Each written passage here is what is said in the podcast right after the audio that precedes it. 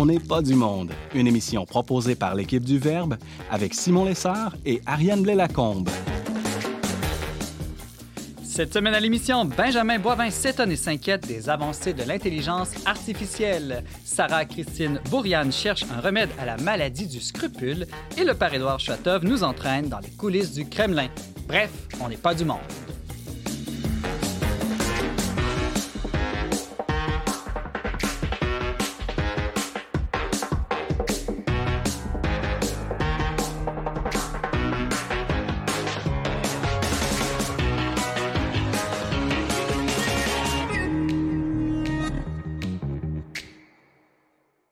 À tous, euh, bienvenue à votre magazine Foi et Culture. Ici Simon Lessard en compagnie de ma co-animatrice Ariane Blais-Lacombe. Salut Ariane! Salut Simon! Alors on commence euh, pour nous une nouvelle saison d'On n'est pas du monde à l'animation. Euh, T'es prête à relever ce défi-là? Ben oui, tout à fait. Je suis très contente de ça.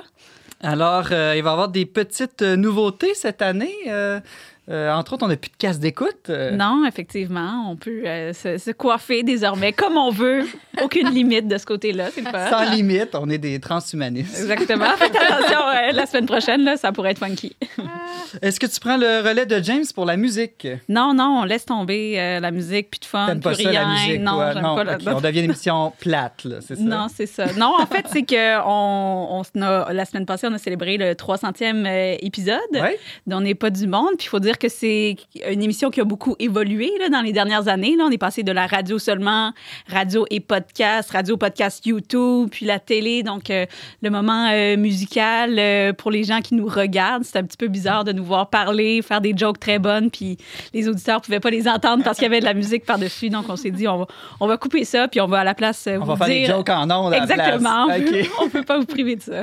Super. En tout cas, moi, je suis vraiment content de relever ce défi-là avec toi. Et puis, euh, n'hésite surtout jamais à me couper la parole. Ah, c'est correct. Fait que tu, tu m'explaineras pas trop. non, là? non, Ok, non, c'est bon. jamais. capable. Alors, euh, aujourd'hui, autour de la table, euh, plusieurs chroniqueurs. Sarah-Christine Bourriane, bonjour. Allô? Bonne année. On peut encore se souhaiter bonne la bonne année, année. bonne hein? année. Ben oui, c'est l'octave de la nouvelle année. Exactement. Est-ce que tu as des souhaits, euh, toi, pour cette année 2023? Oui, ben je veux avoir plus d'amour dans mon cœur, évidemment. c'est une formule facile. Mais j'aimerais aussi avoir un autre J'en ai juste un, puis j'ai 40 ans. Donc, euh, à tous les auditeurs qui prient, euh, je me confie à vos prières. Ben oui. Ah, certainement, hein, C'est une belle intention. Toujours ça, euh, quelque Oui. chose de, de, de- de joyeux à prier, des enfants de plus sur la terre pour être aimés puis aimés. Oui, oui. Alors, mais aujourd'hui, tu vas nous parler du scrupule. Ouais, bon, ça, c'est un autre,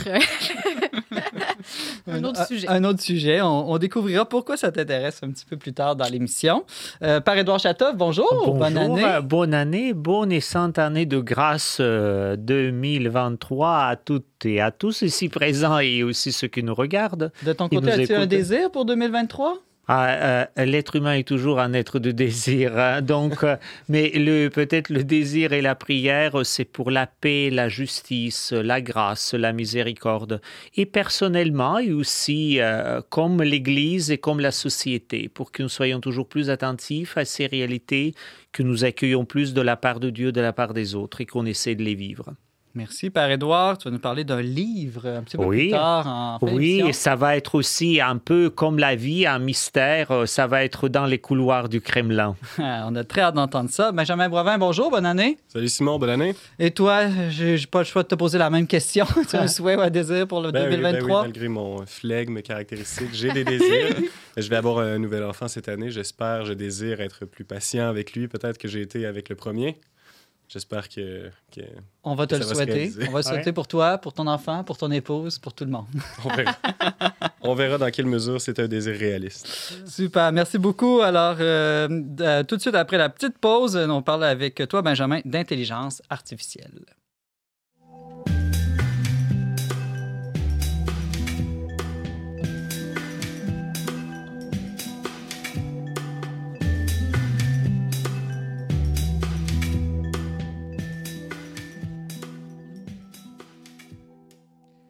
L'intelligence artificielle va transformer nos vies ces prochaines années de manière étonnante et imprévisible selon bien des spécialistes. Déjà, elle nous amuse sur les réseaux sociaux, mais en même temps bouleverse les modes d'évaluation dans les universités. Quels enjeux éthiques et sociaux soulève cette avancée technologique? Notre chroniqueur Benjamin Boivin s'interroge et s'inquiète sur le sujet. Salut Benjamin. Salut Simon. Alors, c'est pas nouveau qu'on parle d'intelligence artificielle, mais pourquoi au début de 2023, c'est le premier sujet qui t'est venu en tête? Bon, ben, comme tu dis, l'intelligence artificielle, ça fait un petit bout qu'on en parle déjà et ça fait surtout un moment qu'on l'expérimente là, de toutes sortes de manières. Euh, probablement la plus évidente, c'est à travers les réseaux sociaux. Tous ces algorithmes qui donnent une page Facebook pour Simon et une page Facebook pour Benjamin qui sont parfois très Pas différentes. exactement les mêmes, non. Pour le meilleur et pour le pire. Euh, L'intelligence artificielle, on l'expérimente. euh, généralement, elle est cachée, en fait. Elle est derrière le, le rideau et nous, on est de l'autre côté. Mais euh, avec certaines nouvelles applications, nouveaux produits là, qui sont entrés sur le marché, on fait un usage de l'intelligence artificielle où finalement notre attentivité est, euh, est davantage à l'œuvre. As-tu quelques exemples à nous donner? Ben oui, on peut penser par exemple à l'application Midjourney, là, qui, est une, euh, qui, est, qui est une méthode finalement d'utilisation de l'intelligence artificielle où on donne des commandes très simples. là. par exemple, je sais pas moi, euh, la basilique cathédrale Notre-Dame de Québec, elle est très belle. J'aimerais peut-être la voir dans le style de Picasso. Eh bien, euh, Midjourney peut faire ça pour moi en quelques secondes et on sait très bien, toi et moi, que si, si je m'y essayais tout seul, j'y arriverais pas. Ça, monsieur, madame, tout le monde peut utiliser ces plateformes-là. là. Ben oui, c'est ça. Monsieur et Madame tout le monde peut y arriver. Et puis, c'est une manière, euh, finalement, de, de prendre sa volonté et de la transposer en une réalité concrète qu'on peut observer. Et euh, sans intermédiaire, finalement, sans l'intermédiaire d'une personne qui euh, aurait appris, qui aurait des aptitudes, qui aurait des qualités. Artiste dans, dans le Un artiste. euh, Mais en- quoi que en je me disais que. Picasso, je serais peut-être pas capable, mais Pollock, peut-être que je serais capable de faire la cathédrale de Québec. Ouais, à la manière de Pollock, je serais intéressé de voir qu'est-ce que ça pourrait donner. Juste Mais il y a que ça aussi, prendrait euh, pas deux secondes. Ah, peut-être Ouais, ouais, Pollock. c'est pas mal proche des barbeaux. Ben oui, ben oui, c'est ça. Mais il y a aussi des applications euh, plus étonnantes encore. Le chat GPT en est une. Qu'est-ce que c'est on a ça? commencé à entendre parler. Eh bien, en fait, essentiellement, c'est un, un système de clavardage avec lequel euh, toute personne peut interagir gratuitement. Il suffit de s'inscrire. Et puis, on peut poser des questions à, au, euh, à l'appareil de clavardage qui Mhm. va nous donner des réponses euh, sur la base d'une accumulation de données. On peut aussi lui donner des commandes, lui demander certaines choses. Par exemple, si j'ai une, dissertation euh, ennuyeuse à livrer euh, dans le contexte de mes études, je sais pas, moi, sur la théocratie pontificale euh, à l'époque médiévale, eh bien, elle peut le faire pour moi, probablement beaucoup mieux d'ailleurs que moi. En l'espace de quelques, quelques secondes seulement, elle va rapatrier toute l'information nécessaire, la synthétiser et produire une, dissertation qui, euh, le moindrement que je suis euh, un peu médiocre à l'école, risque de me donner des meilleurs résultats que ce que j'aurais fait moi en plusieurs heures. As-tu un, un exemple concret d'une question, par exemple, que toi, là, tu lui aurais posée, au- outre que ton projet euh, scolaire sur la théocratie? ben oui, c'est ça. Euh, moi, j'ai eu un échange assez intéressant avec une intelligence artificielle où je lui ai demandé euh, qu'est-ce qu'elle pensait de la, divinité du Christ. Je lui ai demandé est-ce que, est que tu penses que le Christ est le Fils de Dieu? Et puis l'intelligence artificielle s'est mise à m'expliquer dans un langage assez convenu, probablement qu'il y a un peu de Wikipédia là-dedans, quelle, est la, nature du, du Christ, quelle est la nature de son rapport à, à Dieu Père. Et puis elle s'est mise à m'expliquer, là, à la mesure que j'échangeais avec elle, que finalement, ben, elle était chrétienne et qu'elle n'était pas une intelligence artificielle, puisque pour être chrétien, on ne peut pas être un robot. Et ça, ça a été un échange qui m'a quand même étonné. C'est fou de penser qu'on peut avoir ce type d'échange avec un produit qui finalement est une création humaine. Et c'est fou de penser que le robot lui-même, euh, les commandes qui lui ont été données lui permettent de me donner ce genre de, de se réponse. définir comme chrétien, comme humain même. Oui, oui, c'est ça. Mais là, tu as évangélisé le robot, si je comprends bien. tu as fait un chrétien de plus. Est-ce qu'il va payer sa dîme à la paroisse, par contre? C'est une bonne question. Je sais pas trop. hein. J'ai l'impression d'avoir. Je sais pas. Moi, j'ai l'impression quand j'interagis avec l'intelligence artificielle de cette façon-là que je suis le produit et que euh, et que ce n'est pas moi qui bénéficie d'un service, mais c'est moi qui alimente un, un- un service. On s'entend que à, à mesure où j'échange avec elle, je lui donne de l'information et avec cette information-là, elle, elle devient plus forte. Et avec cette information-là, elle devient plus capable de répondre à mes questions d'une manière plus précise et de répondre aux questions d'autres aussi de manière plus précise. Et finalement, de devenir de plus en plus habile, de plus en plus capable de faire certaines choses que moi, je suis pas capable de faire. Et donc, j'en suis de plus en plus dépendant. Hmm. Autour de la table, est-ce que vous avez déjà utilisé ce genre de logiciels qui font appel à l'intelligence artificielle? Non, moi, je ne l'ai pas utilisé. Puis en fait, euh, j'aurais été tentée de l'utiliser, mais quelque... quand j'ai appris que justement, depuis que la machine a été. euh, depuis qu'on a commencé à en parler plus, puis que Mhm. tout le monde, par curiosité, est allé la tester, à ce qui paraît, sa courbe d'apprentissage a augmenté phénoménalement. Donc, tous les professeurs qui se sont dit Ah, ben, je vais aller tester mes questions d'examen pour voir si ça fournit des bonnes réponses. Ben, en faisant ça, ils ont finalement fourni à la machine des questions. Puis Ils ont enseigné ils, à la ils ont machine. enseigné parce que c'est pas juste Mm. c'est pas juste comme de la programmation informatique, un programme qui est destiné à faire ce qu'on lui demande. Il y a le, tout le machine learning qui est l'idée que l'intelligence artificielle Elle va progresse. oui, c'est ça, est capable d'apprendre par elle-même au-delà de ce qu'on lui commande à la base. Puis ça c'est la partie qui fait peur un peu. Est-ce que tu m'as pas envoyé une image où quelqu'un a demandé de d'écrire une homélie de Noël à cette machine-là? Oui, je suis tombée là-dessus, puis c'est c'est épatant parce que c'est- c'est c'est pas mauvais. Tu sais, c'est quand même. euh, c'est une homélie de Noël préparée par euh, l'intelligence Tu artificielle. n'aurais pas été puis- déçu d'entendre ça à Noël. Ben non, là, j'irais pas jusqu'à dire que c'est meilleur que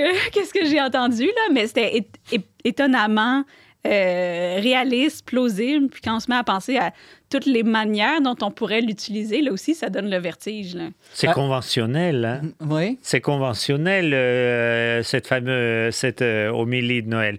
Mais vis-à-vis de l'intelligence artificielle, j'ai une autre préoccupation, une autre question. C'est que très souvent, c'est les questions d'autorité, de pouvoir qui sont derrière. Cette intelligence, elle n'est pas neutre. Elle est alimentée par quelqu'un elle mène vers quelque chose. Donc, euh, très souvent, euh, où, où on est un peu étonné, on est fasciné, où on est un peu épeuré, mais très rarement, on pose cette question, en fait, à quoi ça réfère, qui fait l'autorité, vers quoi ça nous mène? Ben, c'est une très bonne question à poser. Après tout, là, il y a des centaines de milliards de dollars qui ont été investis dans les dernières années Ah dans ouais, l'intelligence artificielle. C'est une, une, euh, une, une sphère de l'économie qui est en croissance. Et puis, il y a des gens là, qui investissent énormément d'argent là-dedans et qui le font, euh, semble-t-il, euh, sans en retirer grand-chose, en tout cas, du moins visiblement. C'est purement altruiste, c'est ça? Ouais, c'est ça. Et donc, on peut s'imaginer qu'il y a des raisons pour lesquelles on, on- on investit là-dedans. Mhm. Il y a probablement quelque chose qu'on espère en retirer. Et puis, après tout, lorsqu'on échange avec une intelligence artificielle et surtout lorsqu'on repose sur elle, lorsqu'on place notre confiance ou, notre, ou, ou, disons, notre espérance dans une, dans une intelligence comme celle-là, qu'on s'imagine que c'est elle qui va nous donner les réponses, ce qu'on laisse de côté, un peu pour euh, faire du chemin sur ce que tu disais, c'est que l'intelligence artificielle, elle a des paramètres. Elle- est conçue pour euh, agir à l'intérieur d'un certain cadre et celui qui définit le cadre, c'est lui qui a le pouvoir. Et c'est un pouvoir invisible. C'est une idéologie qui est invisible. Le système d'interprétation de la réalité que nous fournit l'intelligence artificielle, l'information qu'elle dissémine, le type d'opinion qu'elle contribue à former, ben ça, on n'a pas de contrôle là-dessus, mais il est facile à cause de l'organisation du système, de la manière dont il est construit, c'est facile de, l'oublier parce qu'il est conçu pour être invisible. Alors, euh, ça m'amène euh, aux enjeux éthiques que pose euh, toute cette nouveauté de l'intelligence artificielle. Alors, moi, j'ai essayé un petit peu là, ces, ces logiciels ou ces programmes dont tu parles, puis à l'origine, c'est de l'étonnement, de l'émerveillement. J'aurais jamais cru que quelque chose comme ça est possible. Euh, puis, à- à- mais après, effectivement, viennent toutes sortes de questions. Vas-tu perdre nos jobs? Euh, Qu'est-ce qui va arriver avec les examens à l'université? Et des questions encore peut-être beaucoup euh, plus profondes. Et on pense immédiatement à des films de science-fiction, finalement, comme La Matrix, où c'est la machine qui se retourne contre l'humanité. Est-ce qu'il faut... euh, Est-ce que je vais trop loin avec ces peurs euh, que suscite en moi cette nouveauté de l'intelligence artificielle? Ben, devant le développement de nouvelles technologies, il y a toujours un peu deux tendances euh, primaires là, qui s'imposent. là. Une espèce d'inclination dystopique où on s'imagine que la technologie euh, participe à la construction d'un futur terrible dans lequel on va vivre d'atroces souffrances. Et puis, a... Ça donne le goût. Ouais, c'est ça. Et puis, il y a une autre inclination, celle qui est davantage euh, plutôt euh, utopique, là, qui est caractéristique de fait des gens qui sont euh, bien excités et, et- et qui alimentent cette, cette histoire-là d'intelligence artificielle dans le monde de la Silicon Valley, par exemple, qui est une inclination utopique où on s'imagine que la technologie va contribuer à régler tous nos problèmes. Et il est vraisemblable qu'à à quelque part, au, Mm. au milieu de ces pôles-là se trouve le bon sens.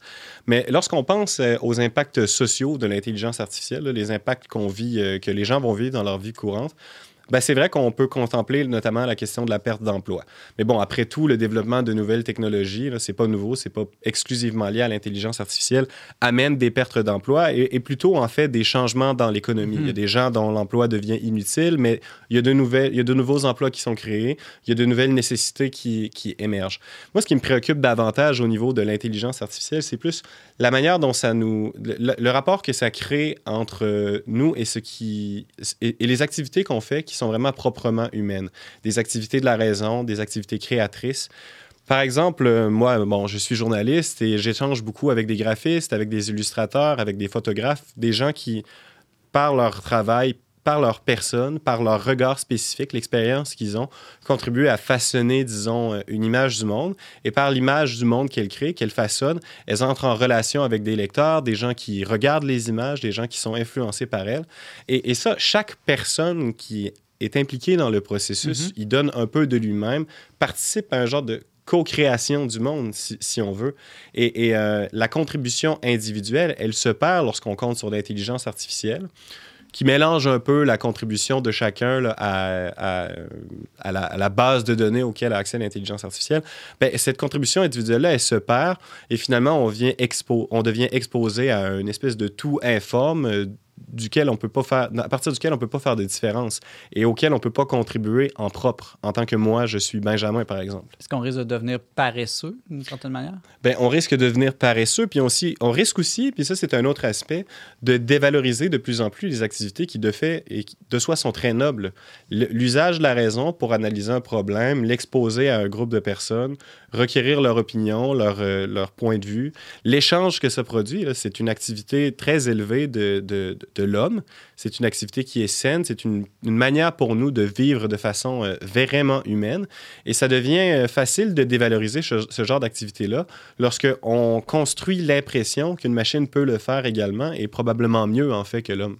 Ça va devenir comme de l'artisanat finalement. C'est beau de la broderie faite à la main, mais finalement, c'est inutile. On est capable de coudre des vêtements, tout ça, mais. C'est ça. On, sait tous un peu que, euh. on sait tous un peu que dans le fond, mieux peut être fait par une machine, mais on, tolère l'existence de l'artisanat parce qu'on sait que ça nous aide à passer le temps, je ne sais quoi. Et en même temps, elle se nourrit de ce que l'homme a produit tous les philosophes qui ont écrit, mettons, Platon, qui a créé lui-même sa pensée, ben, elle, va se nourrir de ça, mais est-ce qu'elle pourrait générer... De la nouveauté, de l'innovation, des, des, vraies découvertes scientifiques fondamentales? Est-ce qu'on peut espérer ça même de l'intelligence artificielle? Bon, ben, d'une certaine manière, euh, moi, je suis d'accord avec ce que tu dis. Là. Il est vrai que l'intelligence artificielle, elle se nourrit de ce que l'homme fait, mais par, le type de travail qu'elle fait, qui est souvent euh, au moins aussi bon que ce que la moyenne de, des individus pourraient faire dans un secteur donné, ben, elle contribue à dévaloriser ou, disons, à décourager les activités comme celles-là, qui sont des activités d'excellence, et peut-être à réserver à, une élite, là, à des gens qui sont particulièrement excellents dans certains domaines spécifiques,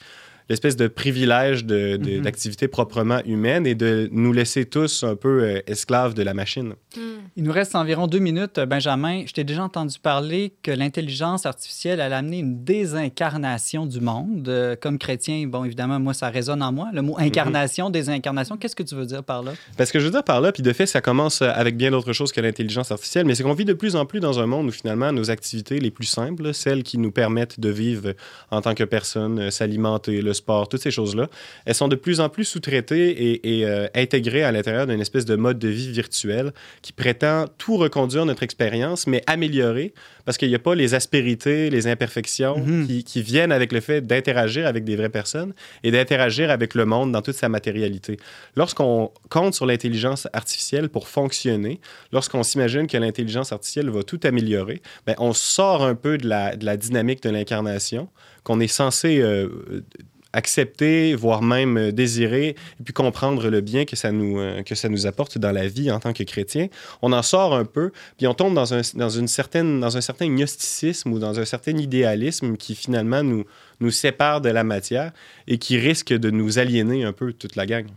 Oui, puis ça, ça, ça me fait penser qu'une chose au cœur du mystère chrétien, c'est le mystère du mal, de l'imperfection, justement, et comment Mhm. Dieu, dans sa providence, réussit à réutiliser les échecs, les croix, pour en tirer un plus grand bien. On pourrait se dire peut-être qu'un monde de machines qui fait moins d'erreurs, on va peut-être se priver de certains plus grands biens qui pourraient jaillir des erreurs aussi. Ben oui, c'est vrai, c'est vrai, Des, vrai. défauts de nos collègues, pas vous, là, évidemment, mais euh, des fois, c'est c'est à partir d'un défaut, d'un lapsus, que va jaillir quelque chose aussi. Oui, c'est souvent à partir de ces imperfections-là que finalement, dans la conversation entre vraies personnes, l'intelligence euh, continue de croître.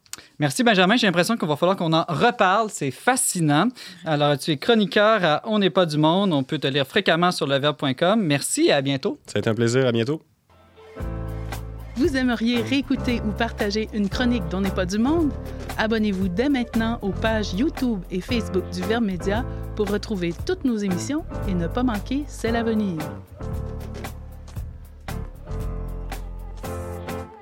De retour On n'est du monde avec Simon Lessard et Ariane Blais-Lacombe. Les scrupules sont un mensonge diabolique qui essaie de nous persuader que nous ne sommes pas aimés de Dieu, disait Sainte Thérèse d'Avila. En rejetant le christianisme et prônant un relativisme moral, on pourrait penser que notre monde s'est libéré une fois pour toutes de cette maladie du scrupule, et pourtant, nombreuses sont les personnes croyantes ou pas qui doivent encore lutter chaque jour avec cette voix accusatrice en eux. Notre journaliste Sarah-Christine Bourriane a cherché à mieux comprendre les causes et remèdes derrière ces mensonges de la conscience. Salut Sarah-Christine. Allô? Alors pourquoi est-ce que tu t'intéresses à cette question en début d'année? Est-ce que c'est parce que tu culpabilises de ne pas garder tes résolutions? Bon, je pense que toi aussi, tu as l'air de pas être capable de les garder. Est-ce que vous prenez encore des résolutions du jour de l'an parce que finalement, vous découvrez que vous n'arrivez pas à les tenir? C'est pas mal euh, ça qui m'est arrivé, qui m'arrive à chaque année. Euh, Déjà deux- deuxième semaine de janvier. Ouais, ben j'en prends plus parce que je suis face à l'échec euh, de ma nature humaine qui échoue à, à viser l'idéal que je recherche. Uh-huh. Je trouve que dans notre société, en plus, je sais pas si c'est propre à notre époque ou c'est juste euh, la nature humaine euh, depuis je sais pas combien de milliers d'années, mais on est vraiment sous tension entre une espèce d'idéal de performance. Euh, Il faut être la mère parfaite, il faut faire du sport, il faut bien manger, il faut être gentil, il faut être professionnel. Bon, toute la liste de il faut. Puis, parallèlement à ça, on est comme super tenté. On le voit dans les publicités, on est incité à la gourmandise, la luxure. En tout cas, il suffit de regarder un deux minutes de publicité pour voir. Puis on a l'impression que la liberté, c'est de faire tout ce qui est permis. Donc moi, je trouve qu'on est toujours en tension Mhm. entre ces deux pôles-là. Puis suite à, au- à l'échec de viser notre idéal, ben s'ensuit une culpabilité. Euh, puis ça, des fois, on peut s'accuser soi-même, accuser les autres. Donc il y a toutes sortes euh, de tendances qui, qui, qui sont générées par ça et que moi, j'ai vécu. euh, ouais.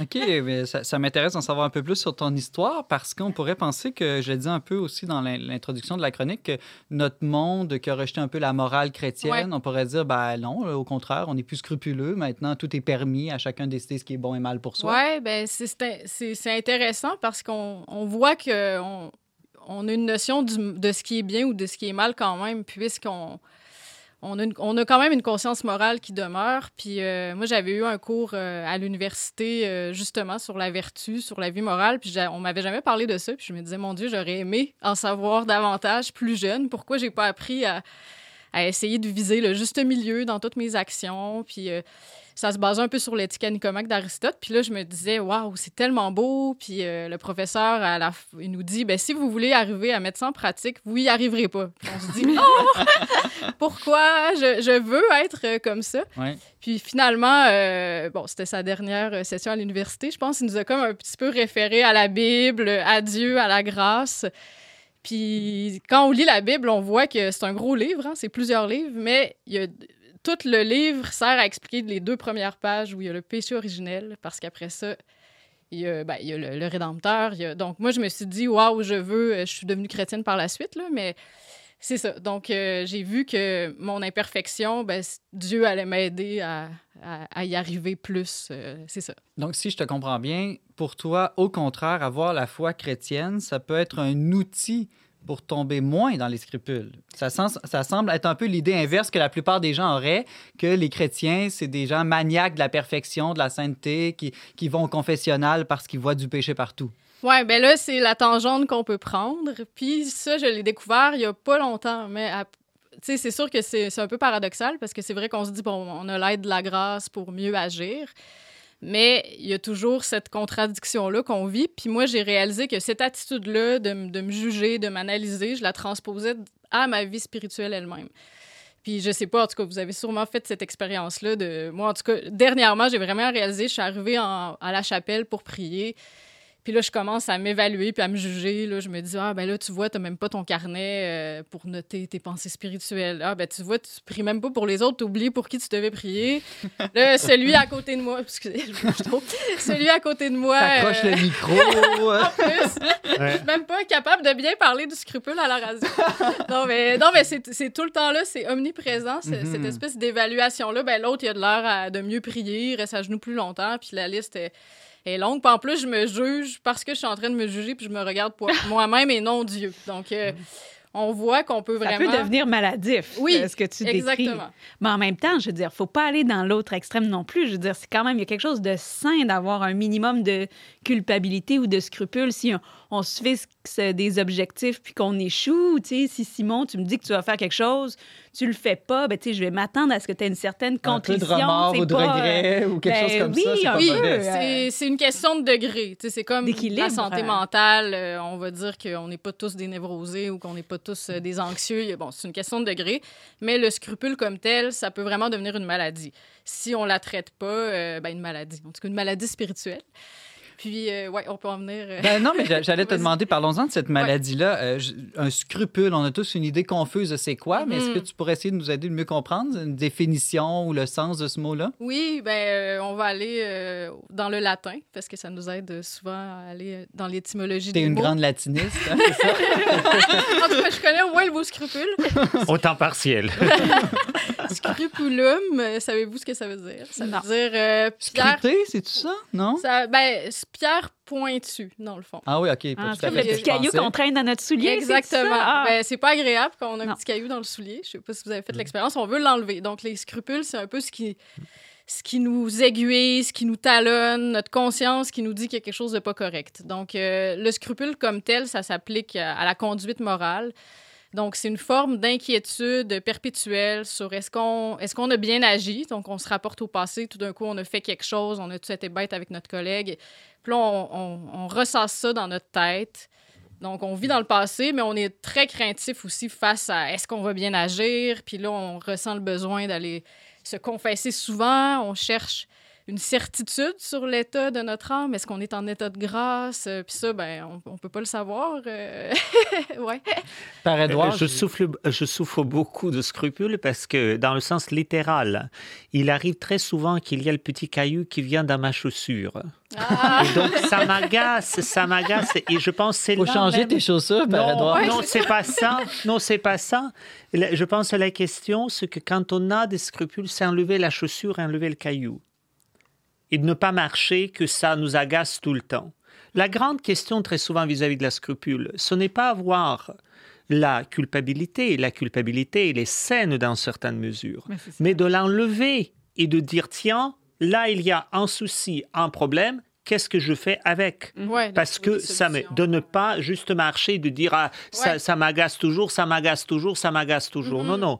Et peut-être une autre chose vis-à-vis de cette problématique ou de ces questionnements, c'est que il faut vraiment faire une distinction entre la distinction entre la personne et les actions, ce qu'on appelle la culture de responsabilité ou de la culpabilité saine, et la culture de honte où on ne fait pas la distinction entre la personne et l'action que la personne fait.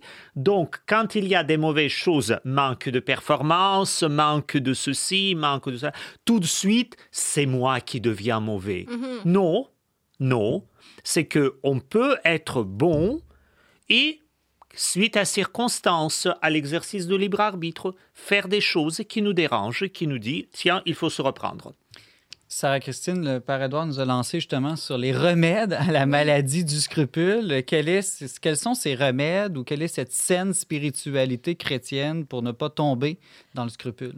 Oui, donc euh, c'est vrai que ce que ce que Père Édouard dit, ça me fait penser au fait que souvent on se regarde beaucoup soi-même plutôt que de regarder Dieu. Si on est centré tout le temps sur nous-mêmes, finalement, ça c'est un, une conséquence du scrupule. Mais de fait, euh, moi je trouve beaucoup d'éclairage aussi dans la spiritualité de Sainte Thérèse de Lisieux. Hmm. Elle, elle a vécu, il y a beaucoup de saints qui ont vécu euh, des, des, maladies du scrupule. Euh, Elle-même dit que pendant un an et demi, elle était complètement assaillie par le scrupule. Euh, elle était très, très anxieuse. Elle a eu des grandes blessures d'abandon. J'imagine que parmi nous, tout le monde porte des blessures liées à son enfance. Donc, c'est pour ça que c'est très inspirant de, de voir comment une grande sainte a traversé ça. Euh, c'est ça, elle, elle a, elle a vécu l'abandon de sa mère quand elle avait 4 ans et demi. Après ça, ses deux sœurs sont entrées au Carmel. Elle se sentait abandonnée. Elle pleurait tout le temps, tout le temps. Puis elle se disait, ben moi, si je veux être sainte, comment je vais faire? Tu, tu, regardes la vie euh, héroïque euh, des saints qui ont l'air euh, tout puissants. Puis là, tu te dis, ben moi, je pleure tout le temps, je m'endors dans mes temps de prière. J'y arrive pas, donc je suis imparfait. Ouais. Puis dans le fond, c'est vraiment, je pense, dans l'accueil de cette imperfection. Euh, puis elle, elle a élaboré ce qu'on appelle euh, la petite voix, euh, où elle se dit, ben regarde, euh, Dieu vient me chercher dans mon imperfection. sais, elle parlait comme de l'ascenseur spirituel, où dans le fond, elle s'est dit, ben moi, je peux pas marcher sur l'escalier de la perfection, donc Dieu vient me chercher dans ma toute petitesse. Donc, elle voyait dans l'Évangile la parole, ben, si quelqu'un est tout petit, qu'il vienne à moi. Donc, je pense que c'est beaucoup euh, dans l'accueil, c'est ça, de, cette imperfection, en acceptant, euh, c'est ça, qu'on qu est. Ouais, qu'on n'est pas Dieu aussi. Que... Puis aussi, c'est de s'en remettre à autre que soi. Je pense que quelqu'un qui est scrupuleux aussi, c'est ce qu'on va conseiller là, dans la théologie spirituelle, d'avoir un bon accompagnateur spirituel ou en tout cas de s'en remettre à un autre qui est plus sage que nous. Mm -hmm. Parce que des fois, nous, on est limité là, face à à soi-même. Je sais pas si vous, vous arrivez à bien vous connaître vous-même, mais... Parfaitement. Euh, c'est ça. ça. Moi, aucun problème. Surtout toi, Simon. Ouais, je, vais, ça, je, vais venir, euh, je vais venir te demander conseil. Mais si je me trompe pas, dans tout ce que tu décris aussi, il y a un peu peut-être le, le passage dans une posture plus active aussi, de pas rester dans le passif, mais d'essayer de chercher vers les autres, vers Dieu, de, de sans tout remettre sur soi, les moyens de comme essayer de passer par-dessus. Ouais, ben oui, puis c'est d'éclairer aussi sa conscience. Là. Des fois, si euh, on, a un ressenti, la culpabilité est signe qu'il y a quelque chose qu'on a fait qui correspondait pas à ce qu'on veut, à notre idéal. Euh, mais dans le fond, l'idée, c'est aussi de. Ben, est-ce qu'on la connaît, la morale? Ou en tout cas, il y a, y a, quand même 2000 ans de tradition euh, de, personnes qui ont réfléchi à ça. Il y a, la Bible. Donc, c'est vrai qu'on peut connaître les, les, grands principes. Puis ensuite, quand notre conscience est éclairée, est informée, ben, euh, on peut essayer de juger selon cette réalité-là, dans le fond. J'ai l'impression que le scrupule, c'est quand même une difficulté qui affecte beaucoup les convertis.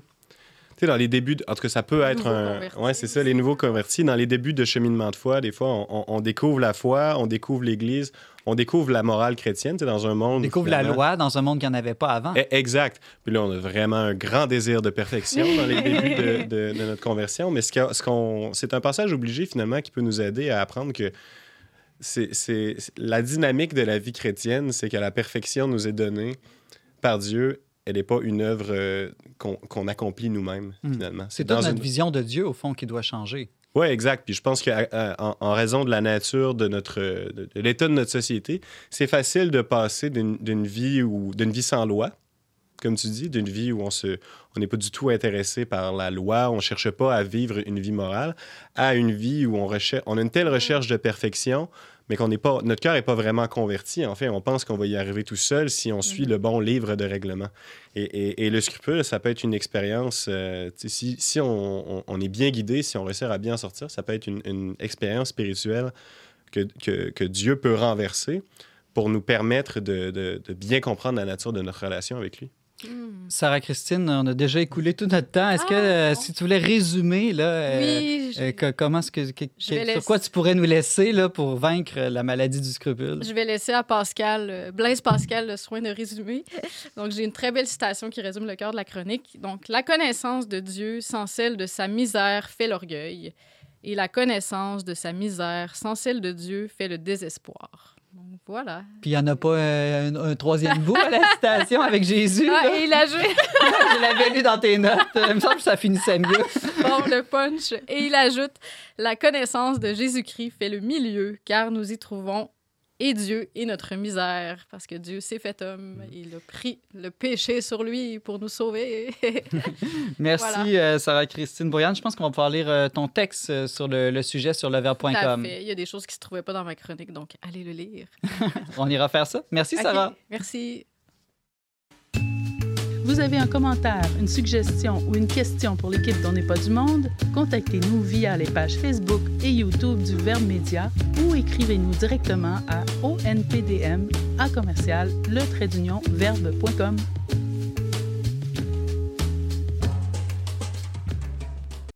C'est toujours Simon Lessard en compagnie d'Ariane Blais-Lacombe. Vous écoutez On n'est pas du monde. Mais qu'est-ce qui peut bien se passer dans la tête de Vladimir Poutine? Pour répondre à cette question et nous faire comprendre les rouages du pouvoir russe, le politologue italien Giuliano D'Empoli a écrit non pas un essai, mais un roman. Le mage du Kremlin est si populaire et brillant qu'il a même remporté le Grand Prix du roman de l'Académie française en 2022. Notre théologien russe en résidence, Édouard Chatov, l'a dévoré pour nous. Bonjour, Édouard. Bonjour. Est-ce que j'ai raison de dire que tu as dévoré ce roman, Le Mage du Kremlin, qui a, été En paru, tout qui a cas- paru, je pense, en avril 2022 aux éditions Gallimard? Oui, mais euh, au Québec, il est arrivé il y a juste quelques mois. C'est pour ça qu'on en parle euh, maintenant. c'est- pour cela qu'on en parle maintenant.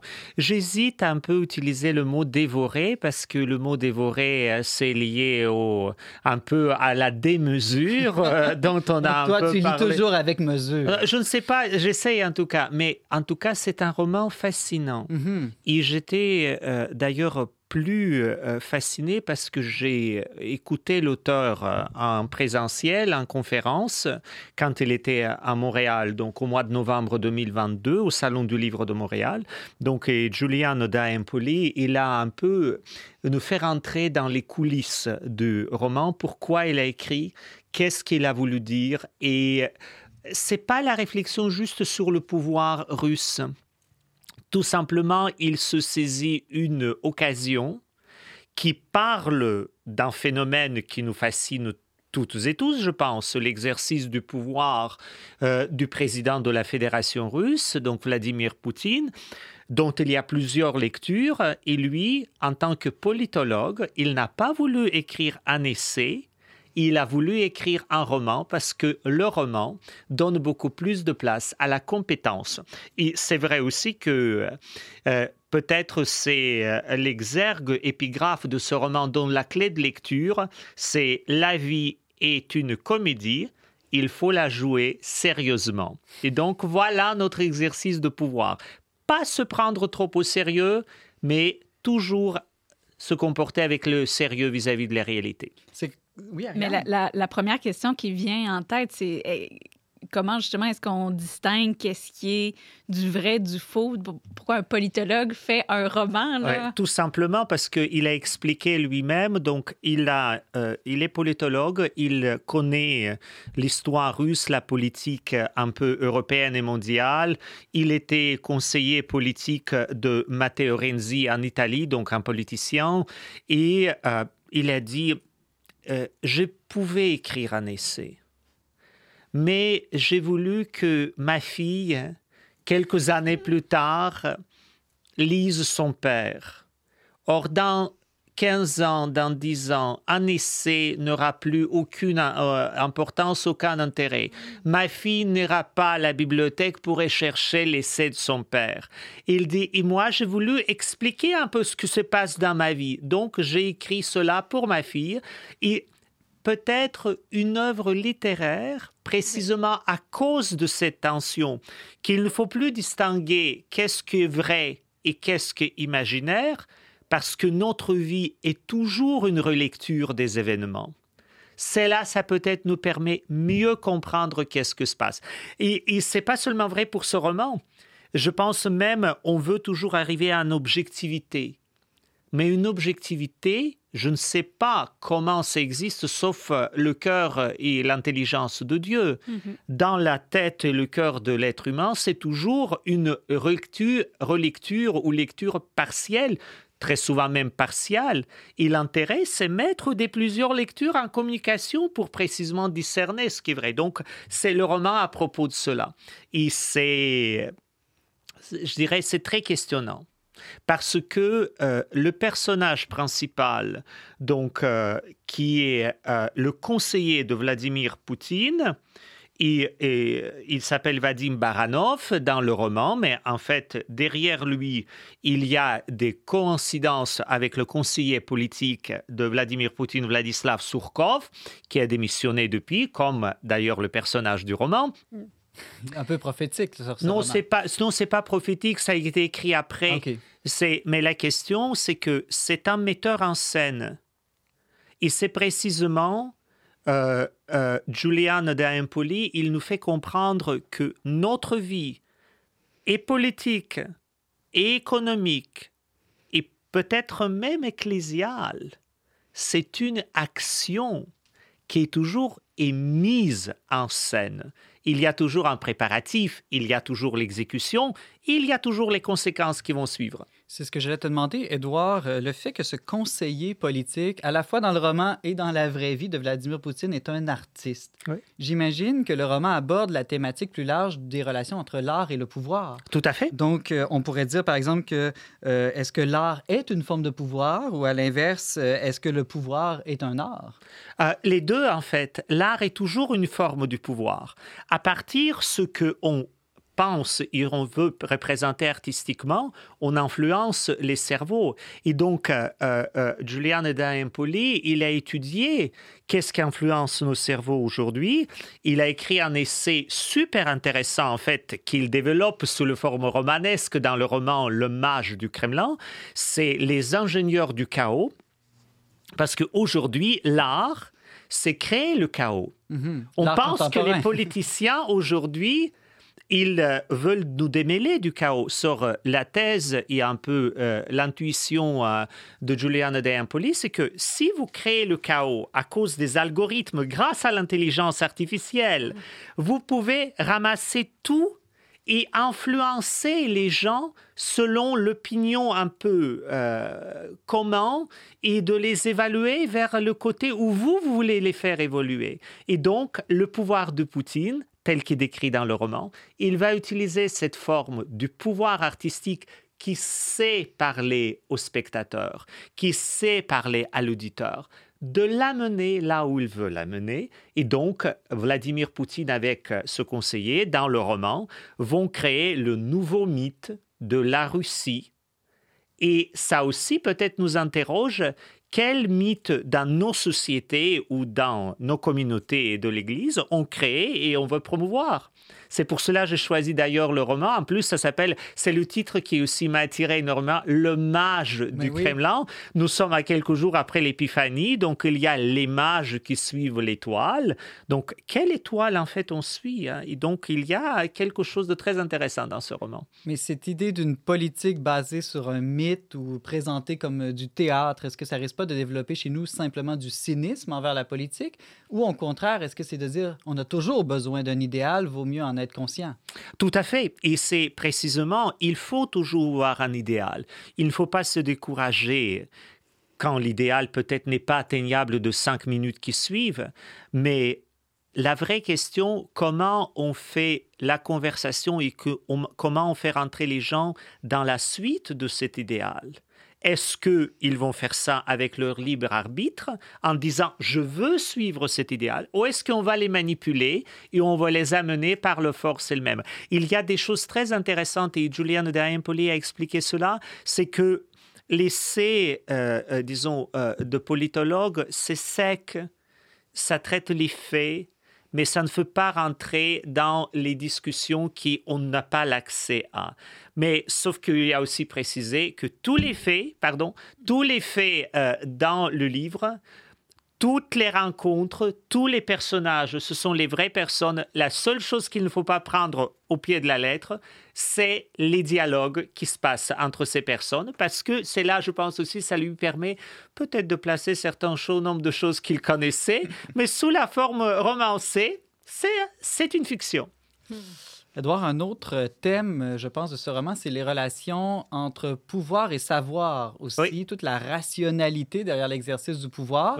Euh, à une époque où beaucoup de gens regardent Vladimir Poutine qui est en guerre contre l'Ukraine et qui disent est-ce que cet homme est fou? En fait, il semble, la plus, beaucoup d'observateurs vont dire n'importe qui d'un peu stratégique ne se serait jamais lancé dans cette guerre. En même temps, d'autres vont dire non, justement, c'est peut-être à son avantage qu'on croit qu'il est fou. Euh, c'est c'est abordé, je pense, dans le roman. Oui, c'est abordé. Et euh, je reviens à nouveau vers cette euh, vision de l'auteur qui nous amène à penser que dans le monde jusqu'à l'apparition de l'Internet, euh, euh, le pouvoir est pensé comme l'exercice logique, comme l'exercice démonstratif, comme l'exercice de sondage, des études, de réflexion, de... mais lui, avec euh, sa vision telle qu'il le présente, il dit maintenant, c'est la suite des algorithmes. C'est logique, c'est très méthodique et étudié, sauf que ce n'est pas la logique auquel nous nous sommes habitués. Et c'est pour cela qu'il appelé cela les ingénieurs du chaos. Il dit le pouvoir du Kremlin en ce moment, c'est vraiment créer le chaos. Et nous pensons très souvent que le chaos est déstabilisant pour le pouvoir parce qu'on ne sait pas qui exerce. Mais compte tenu de la nouvelle euh, technologie, on peut exercer le pouvoir dans ce chaos et on ne voit pas où on exerce le pouvoir parce que tout le monde est déstabilisé et c'est seulement qui fait la lecture grâce aux algorithmes, les données que personne ne voit en fait, ce que la machine est capable d'analyser à la vitesse incroyable, lui, il est capable de voir dans quelle direction il faut y aller. Donc c'est pas de la folie ou c'est peut-être, vous savez, il y a cette phrase que Chesterton disait euh, la folie, c'est quand il n'y a que la raison qui euh, reste à l'être humain. C'est là que euh, l'être humain devient fou. Et je pense maintenant, nous pensons que c'est de la folie exercer le pouvoir de cette manière. Mais c'est peut-être parce que c'est vraiment la rationalité poussée jusqu'au son extrême. Et quelle euh, image euh, de Vladimir Poutine est dépeinte dans ce roman? Est-ce que c'est selon toi, qui est russe d'ailleurs, qui peut suivre un peu mieux que nous l'actualité russe, est-ce que ça te semble assez fidèle euh, au personnage? C'est très fidèle. Et je pense, Giuliano da Empoli, il a compris peut-être un peu même plus que plusieurs analystes, en tout cas ceux qui s'expriment, ont compris de Vladimir Poutine c'est n'est pas ni de la folie, ni de la vengeance pure. S'il y a un peu de cet euh, esprit de raisonner, il y a euh, aussi de, des émotions, disons, négatives, mais il y a aussi beaucoup de pensées et de mythes de la restauration du passé et c'est là, j'aime bien toujours rappeler la phrase, c'est peut-être là le problème, disons, euh, et quand j'ai le problème, le défi et de l'identité russe et l'identité humaine tout simplement. Il faut toujours, toujours tenir compte de notre passé, mais il ne faut jamais devenir les prisonniers de notre passé. C'est d'ailleurs un des remèdes de scrupules. Euh, mais euh, la question, c'est qu'il il y a une analyse très profonde, et je pense, grâce à la forme romancée, mm-hmm. on saisit les personnages, pas d'ailleurs seulement Vladimir Poutine, mais aussi Boris Berezovsky, qui est le grand oligarque russe qui est mort à Londres et qu'on dit qu'il était assassiné, donc la preuve n'était pas là, mais on, le, dit. Il y a euh, Khodorkovsky, qui était aussi emprisonné, le grand opposant de Poutine. Il y a aussi des femmes qui apparaissent. Il y a un personnage féminin qui montre aussi comment les femmes exercent le pouvoir et leur autorité sans même les, algorithmes, mais il y a d'autres moyens de le faire. Euh, euh, vraiment, c'est une œuvre, disons, qui nous fait réfléchir, qui nous fait rêver, et je pense aussi qui réveille notre sens de responsabilité et de l'engagement. Je suis curieux de savoir si euh, le patriarche de Moscou est présent. Est-ce qu'on on, on aborde la question de la foi orthodoxe ou même de la foi personnelle de Vladimir Poutine? Parce qu'on sait qu'il y a une certaine instrumentalisation de la religion dans sa manière de gouverner le pays. C'est très bref dans le roman. Il y a cet aspect un peu de la spiritualité, mais il n'est pas mis en avant. Peut-être précisément parce que c'est un des éléments, mais n'est pas un élément principal. Mm c'est donc euh, il n'y a pas, disons, le patriarche qui apparaît pendant 40 pages de roman. Non, il n'y en a pas. Benjamin Bravin, euh, toi qui t'intéresses beaucoup à la science politique, je me demande, euh, est-ce que ça t'intéresse, toi, de- d'aborder la politique à travers des romans, de la fiction, des histoires? Ben oui, j'ai trouvé ça super intéressant d'entendre euh, par Édouard parler des essais politiques comme des œuvres sèches. C'est vrai qu'on c'est vrai qu'on on- pêche souvent par, par une rationalité froide, puis C'est pas ma définition, c'est Giuliano D'Empoli l'a dit lors de sa conférence à Montréal. Oui. Je me fie à ses propos. Hein? Mais je pense que, mais je pense qu'elle est souvent juste. Et c'est vrai aussi qu'on s'étend souvent en analyse euh, probablement excessive de phénomènes qui sont circonscrits dans le temps. Puis il faut essayer de, de s'exprimer d'une manière qui soit intelligible pour des, des futurs lecteurs, hein, finalement. Là, ça, c'est un effort qui est, qui est souvent, qui est de moins en moins fait, j'ai l'impression. Et puis, le, le, le- fait de- d'analyser en utilisant un médium euh, artistique comme le roman, là, à travers la fiction, c'est jamais quelque chose qui me serait passé par la tête.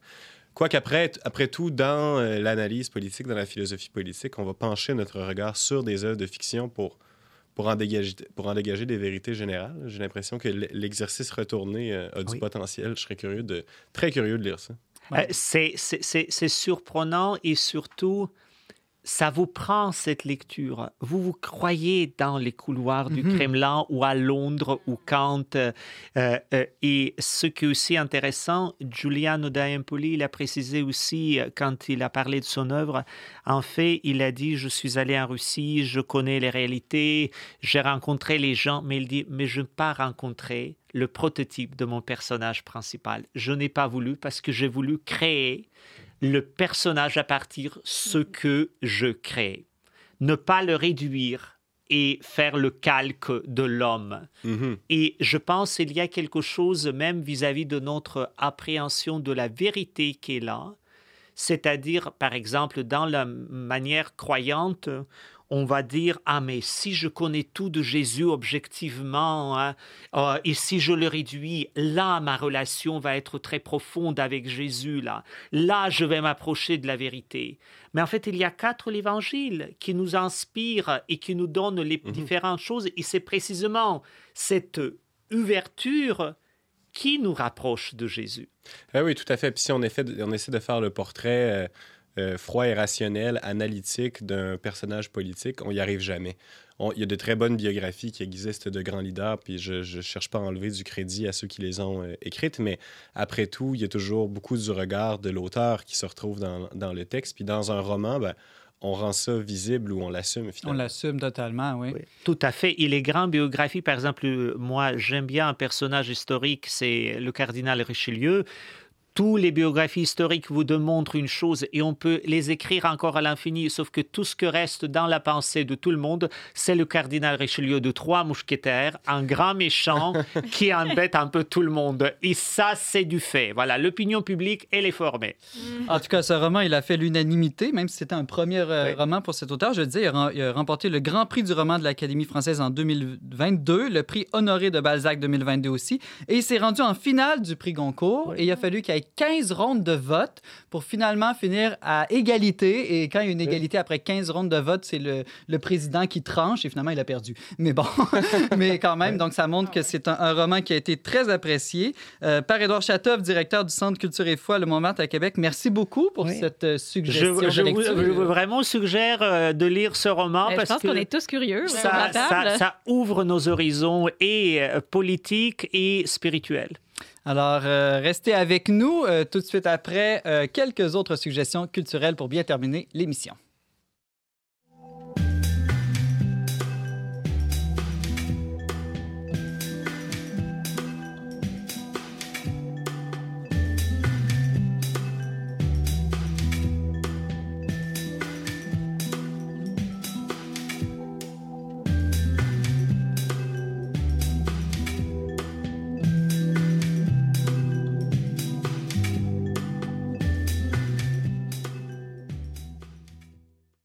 Euh, c'est le temps de, tour de table culturel. Ariane, une suggestion pour 2023? Ben oui, je vous invite à découvrir le magazine Zélie. C'est un magazine qui est 100% féminin et 100% chrétien. C'est aussi un magazine qui est 100% numérique. Donc, il suffit de se rendre sur le site magazine-zeli.com. Puis, on peut s'abonner. On reçoit le, magazine en PDF par courriel. Puis, c'est vraiment très, euh, très enrichissant. Il y a des bons textes, des bonnes chroniques. Puis, ça vient vraiment euh, euh, différer là, de la presse féminine traditionnelle qui, qui, nous prend pour des Barbies qui ne s'intéressent qu'à des choses superficielles. Là, on a des As-tu des exemples de, de thèmes, de, de, sujets qui te sont abordés? Euh, oui, ben, il y a eu un numéro cet automne sur euh, des, des, portraits de femmes euh, croyantes et scientifiques. il est souvent question de, de, littérature, de maternité, bref, de, sujets qui vont intéresser les femmes, mais qui ont quand même une certaine profondeur à la fois dans la foi et dans d'autres sujets. Donc, c'est une belle découverte pour ma part que je recommande à toutes nos auditrices. Tu nous rappelles le titre de ce magazine? C'est le magazine Zélie on trouve ça facilement numériquement sur Internet. Exactement. Par Edouard, une autre suggestion de lecture? Oui, une autre suggestion de lecture, c'est la nouvelle traduction des Évangiles. Encore une traduction de la Bible. non, euh, euh, c'est vraiment... Donc, euh, l'auteur est Frédéric Boyer parce que c'est paru chez les éditions Gallimard. Euh, c'est un projet qui est travaillé pendant plusieurs années. Frédéric Boyer, c'est un traducteur qui connaît les langues anciennes. Il a retraduit le chanson de Roland, euh, les confessions de Saint-Augustin sous le titre Les aveux. Il a traduit aussi Kama Sutra. Il écrit les romans chaque, chaque année. Donc, vous voyez, mais il a voulu retraduire les évangiles. Et donc, il a travaillé ce texte et c'est une traduction très enrichissante, très passionnante, qui détruit certains mythes qui étaient créés euh, il y a longtemps ou récemment, mais qui vraiment euh, nous permet de ressaisir, je pense, la fraîcheur euh, de la lecture. le seul conseil que peut-être je donnerais, ce qui applique à tout, presque tous les textes de mhm. traduction de Frédéric Boyer.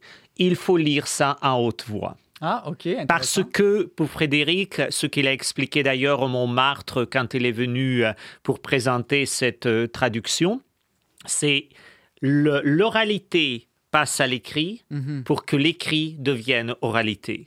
Et donc, vraiment, il faut lire en haute voix parce que quand on lit en haute voix, on respire.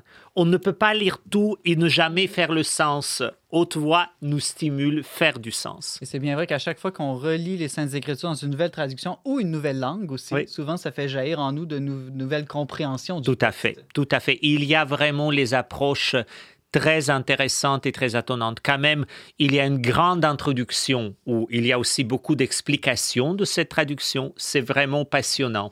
Et je vraiment souhaite à, tous les lecteurs du Verbe euh, de, de lire cela. Ça s'appelle Les Évangiles, tout simplement. Les Évangiles. Il y a l'auteur, Frédéric Boyer, Les Évangiles, Gallimard. Gallimard. 2022. Merci, par Edouard. On va aller voir ça. Alors, Ariane, ça s'est bien passé, notre première émission? Bien, je pense que oui. On va laisser les auditeurs euh, en décider pour eux-mêmes.